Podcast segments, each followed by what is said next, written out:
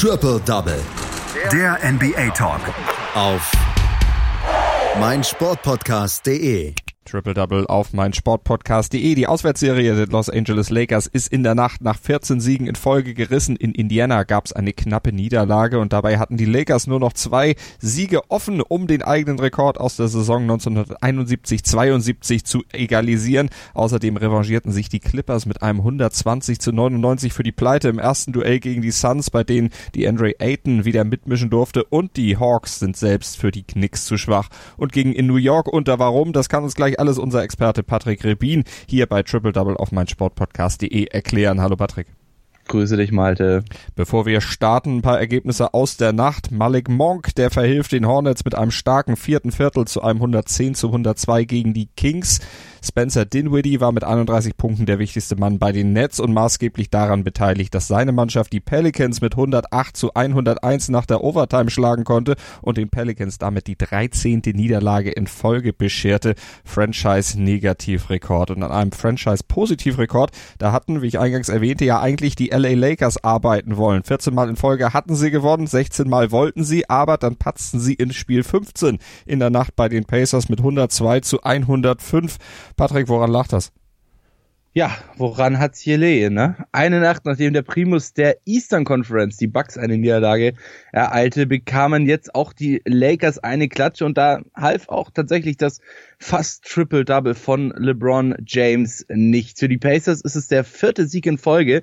Also hier können wir auf jeden Fall schon mal einen Trend sehen, denn die Pacers, die kommen so ein bisschen ins Rollen, ähm, gehören ja der, ich sag jetzt mal in Anführungszeichen, Verfolgergruppe der Eastern Conference an. Habe ich die Tage schon mal mit Andreas drüber gequatscht. Ganz oben die äh, Milwaukee Bucks, dann kommen äh, die Philadelphia 76ers, die Boston Celtics, Miami Heat und Toronto Raptors und dann folgen auf den Plätzen 6, 7, 8 die Verfolgergruppe aus Indiana, Brooklyn und Orlando. Ja, und ähm, das, denke ich mal, kann auch tatsächlich einer der Gründe sein, denn die Pacers sind richtig motiviert, es in die Playoffs zu schaffen und vor allem es auch mit einer guten äh, Bilanz in die Playoffs zu schaffen, auf einem guten Platz in die Playoffs zu schaffen und äh, vielleicht am Ende dann sich äh, sogar noch das Heimrecht in den Playoffs, zumindest mal in der ersten Runde, zu sichern. Ja, du hast es schon gesagt, den Lakers geht dadurch eine wirklich starke Auswärtsserie verloren. 14 Spiele in Folge hatten die Lakers auswärts gewonnen. Zwei Siege weniger waren es nur letzten Endes als der Franchise-Record aus 1971, 72. Das wäre eine schöne Geschichte gewesen. Ja, jetzt nochmal die Nacht äh, gegen die Pacers äh, gewinnen. Dann äh, das Spiel gegen die Milwaukee Bucks auch noch gewinnen und dann hätten sie ihn egalisiert, den Rekord. Jetzt ist alles erstmal raus. 1971, 72 lässt grüßen und bleibt weiterhin die Rekordhalter-Saison mit 16 Spielen in Folge auswärts. Ja, Domantas Sabonis, der meinte nach dem Spiel, wir wussten, wenn wir losschlagen, dann schlagen sie zurück, aber wir hielten einfach zusammen und ich denke mal, so kann man das Spiel dann auch äh, relativ gut zusammenfassen. Die Lakers, die mussten äh, vergangene Nacht ohne Anthony Davis ran, der aufgrund eines leicht verletzten Sprunggelenks aussetzen musste. LeBron James hatte, wie gesagt, fast ein Triple-Double, 20 Punkte, 9 Assists und 9 Rebounds. Ja, im äh, Gegensatz zu Domantas Sabonis, der mit rund 36 Sekunden auf der Uhr ausglich, verwarf er 11 Sekunden vor Ende den Ball zur Führung. Domantas Sabonis schloss den Abend dann von der Freiwurflinie. Die Niederlage der Lakers war besiegert. Der Litauer hatte tatsächlich sogar starke 26 Punkte und 10 Rebounds. Ja, nach den Freiwürfen, da hatten die Lakers dann sogar nochmal zwei Chancen, das Spiel in die Overtime zu tragen, aber sowohl Rajon Rondo als auch Cantavius Caldwell Pope ließen ihre jeweilige Chance ungenutzt. Ja, nachdem sie die meiste Zeit in der ersten Halbzeit geführt hatten, lagen die Lakers tatsächlich äh, die meiste Zeit der zweiten Halbzeit zurück bis zu einem ja, 9 zu 0 Run mitten im vierten Viertel, wo sie dann äh, die fünf Punkte, die sie hinten lagen, in eine 95 zu 91 Führung umgedreht hatten. Es half ihnen am Ende nur leider nicht. Es war nicht der Abend von LeBron James. Er hatte nur sieben Punkte in der zweiten Halbzeit, alle im vierten Viertel und insgesamt fünf Turnover. Auch von außen lief bei den Lakers mit 8 aus 31 Dreiern nicht wirklich viel.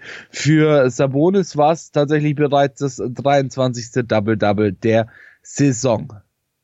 Die Utah Jazz gewinnen mit 109 zu 102 zu Hause gegen die Magic. Die Entscheidung, die fiel dank eines 19 zu 5 Runs in der Schlussphase zugunsten der Jazz. Donovan Mitchell erzielte dabei 30 Punkte. Und 30 Punkte, das war nicht ganz der Abstand, äh, der letztlich zwischen den Suns und den Clippers lag. 21 Punkte betrug der Vorsprung der Clippers nach der Schlusssirene beim 120 zu 99 Sieg.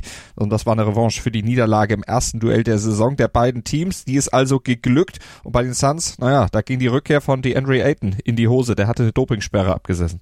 Ja, das ist äh, richtig. Die Andre Ayton, der durfte dann nach seiner Theoretikumsperre äh, vergangene Nacht äh, wieder spielen, beziehungsweise jetzt diese Nacht wieder spielen. Hatten wir äh, gestern schon mal drüber gequatscht, dass er eben wieder äh, spielberechtigt ist ab diesem Spiel gegen die LA Clippers und die Chance nutzte er dann auch gleich und durfte von Anfang an nochmal ran. Ja, zwar gab es eine Klatsche gegen die Clippers, doch Ayton, der lässt die Fans der Suns wieder hoffen. Paul George und Kawhi Leonard erwischten einen richtig starken Arm. Zusammen scorten sie mal eben 44 Punkte. Paul George 24, Kawhi Leonard 20 Punkte. Damit sind die Clippers nun äh, 4 und 2 auf ihrem aktuellen Roadtrip, vor allem im dritten Viertel. Da zeigten die Clippers den Suns, wer der Herr im Haus ist. 36 zu 25, die Führung von 5 auf 21 ausgebaut. Insgesamt 18 Punkte gab's für Leonard und George dann zum 90 zu 69. Kelly Oubre Jr., der hatte 19 Punkte für die Suns. Die Andre Ayton, der legte in seinem zweiten Spiel der Saison, die Opening Night, durfte er ja noch spielen. 18 auf und dazu noch 12 Rebounds. Für die Suns war es die vierte Niederlage in Folge. Allerdings muss man auch dazu halten oder muss man ihnen so ein bisschen zugute halten, dass sie momentan mit ordentlich Verletzungspech zu kämpfen haben. Devin Booker, Tyler Johnson und Cameron Johnson sind derzeit alle verletzt raus. Und einen haben wir noch, nämlich ein richtiges High-Scoring-Game zwischen zwei Kellerkindern und in dem hatten die Hawks bei den Knicks trotz 120 Punkten am Ende nichts zu lachen und nicht zu bestellen. Die Knicks, die gewannen nämlich mit 143 zu 120 und fügten den Hawks damit den nächsten Tiefpunkt zu. Jetzt kann man böse sagen, nicht mal gegen die in dieser Saison doch recht schwachen Knicks können die Hawks bestehen, Patrick können oder wollen. Das hm. ist hier die Frage. Das haben wir ja, neulich schon mal geklärt, genau, ja. Genau, äh, die Knicks können aber tatsächlich noch gewinnen, ja, in einer reinen, nennen wir es mal Defensivschlacht oder so, setzen sie sich dann mit, du hast es schon gesagt, 143 zu 120 durch 263 äh, äh, Punkte, also wirklich ordentlich.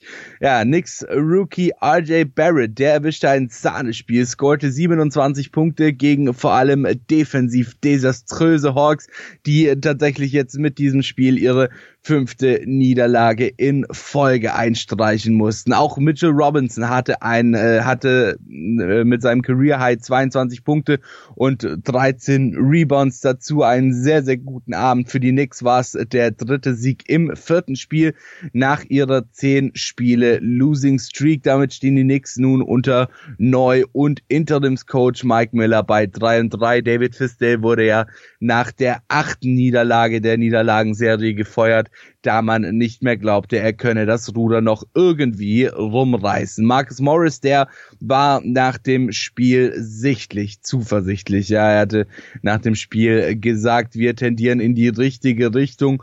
Ähm, ja, ich werde da nicht rausgehen und sagen, dass wir die Playoffs machen, aber das ist, wofür wir kämpfen. Das ist das Ziel und ähm, wir versuchen wirklich alles dafür, um dieses Ziel, dieses ferne Ziel doch irgendwie zu erreichen. Hoffentlich können wir es irgendwie schaffen. Ich denke, wenn wir weiterhin so spielen und zusammenbleiben, dann haben wir eine gute Möglichkeit, es zu schaffen. Bei den Hawks verhinderte Trey Young Schlimmeres. Der scorte mal wieder wie ein Verrückter. Dieses Mal waren es 42 Punkte für den Second-Year-Spieler. Atlantas Coach Lloyd Pierce verschob sogar sein Postgame-Interview, um direkt nach dem Spiel mit dem Team nochmal reden zu können. Bereits früh im dritten Viertel zogen die Knicks dank eines Drei-Punkte-Spiels von RJ Barrett auf 31 Punkte davon. Ja, und ab da gab's kein Halten mehr, aber alleine Anfang des ersten Viertels hatten die Knicks bereits einen 26 zu 5 Run, um wirklich schon mal zu zeigen, wer in diesem Spiel was wollte. Lloyd Pierce, der war nach dem Spiel dennoch zuversichtlich. Er sagte, Trey Young und John Collins seien das beste Pick-and-Roll-Duo der Liga. Collins muss zwar seine Sperre noch bis zum 23. Dezember absitzen, das Spiel. Heute Nacht war das 23. ohne ihn. Dennoch ist vor allem der Coach zuversichtlich, dass wenn er wieder zurückkommt, dann wird gerockt. Und ob sie rocken und wie sie rocken, das werden wir natürlich besprechen. Dann hier bei Triple Double auf mein Sportpodcast.de, eurer täglichen Dosis NBA auf Deutschlands größtem Sportpodcast-Portal. Vielen Dank fürs Zuhören und vielen Dank an Patrick. Schatz, ich bin neu verliebt. Was? Da drüben. Das ist er. Aber das ist ein Auto. Ja, eben. Mit ihm habe ich alles richtig gemacht. Wunschauto einfach kaufen, verkaufen oder leasen. Bei Autoscout24. Alles richtig gemacht. Triple Double Der NBA Talk. auf meinsportpodcast.de. Willkommen bei meinsportpodcast.de. Wir sind Podcast. Wir bieten euch die größte Auswahl an Sportpodcasts, die der deutschsprachige Raum so zu bieten hat. Über 20 Sportarten. Mehr als 45 Podcast-Serien. Über 9000 veröffentlichte Podcasts. Und über 5 Millionen Podcast-Downloads. Allein im Jahr 2018. Wir sind Podcast. Wir sind meinsportpodcast.de. Schatz, ich bin neu verliebt. Was? Da drüben. Das ist er. Aber das ist ein Auto. Ja, eben. Mit ihm habe ich alles richtig gemacht. Wunschauto einfach kaufen, verkaufen oder leasen. Bei Autoscout24. Alles richtig gemacht.